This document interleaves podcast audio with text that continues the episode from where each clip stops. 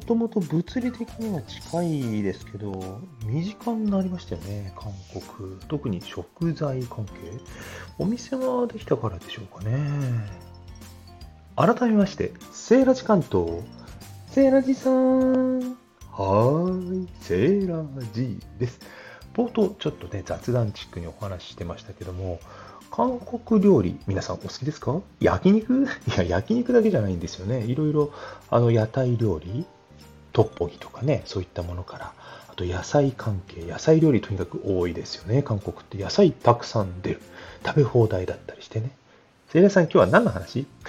そうですね。韓国の話になってしまいましたが、今日はですね、ポックンミョン、ポックンミョン、ポックンミョン、読み方わからないんですけども、日清がインスタントで焼きそばとして出している甘辛カルボっていうのがありました。韓国風ということで、実際にオリジナルのポックンミョンは食べたことないんですけども、まあ、トッポギみたいなもんでしょうね。多分甘辛ソースで。で、これ辛さレベル4って書いてあって、食べました。結構辛いです。まあ、食べられますけどね。辛ラーメンみたいにカラカラじゃないですけども。インスタント結構いろいろ、韓国から輸入物もありますけども、こうやって日本のメーカーが日本で商品化しているっていうのに、このやっぱりブームというか、広がりを感じます。お菓子屋さんとかお菓子でも韓国のお菓子よく私食べたり食レポしたりしてますけども、今回はね、焼きそばということでね、まあ焼きそばじゃなくて、戻しそば。まあ、ペヤングもそうですけどね、あの、即席焼きそばって戻しそばですよね。焼いてないし、みたいな。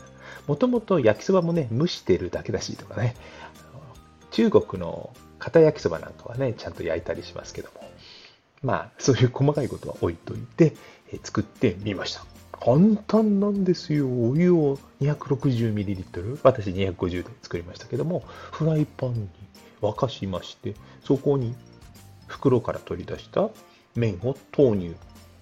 たまに30秒経ったらひっくり返したり、ひっくり返したりしながら柔らかくなって汁気が飛んできたところで添付の粉のパウダーソースをかけて混ぜて出来上がり。